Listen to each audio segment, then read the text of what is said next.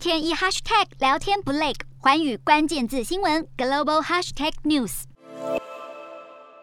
早在去年十一月二十四号，加拿大就全面开打儿童疫苗，批准 BNT 辉瑞疫苗可用在五到十一岁，而莫德纳则是六到十一岁。然而，加拿大西岸的卑诗省儿童接种率却是差强人意。开打五个月以来，五到十一岁儿童至少一剂的接种率竟然只有五成七。有看法认为，卑诗省卫生官员频频向家长挂保警，声称儿童不太可能在学校散播病毒。此外，就连文宣都把打疫苗形成一种超能力，而不像其他省强调是为了保护家中的长辈。让卑诗省的家长有儿童接种疫苗并不急的错觉，但随着三月底卑诗省解除校园的强制口罩令，也让专家疾呼应该尽速将五岁以上各年龄层的疫苗覆盖率都拉升到九成。美国疾管中心 CDC 指出，Delta 病毒盛行时的零到四岁婴童住院率是每十万人中有二点九人，但是 Omicron 病毒的高峰期则是飙升到每十万人十四点五人，暴增为五倍。此外，美国 Omicron 疫情在去年十二月中到今年二月底肆虐，CDC 更发现期间五到十一岁染疫儿童没打疫苗的住院率也是完整接种者的两倍以上。而镜头回到亚洲，新加坡已经转为与病毒共存，并且从去年十二月底开放五到十一岁族群接种儿童版的辉瑞 BNT 疫苗。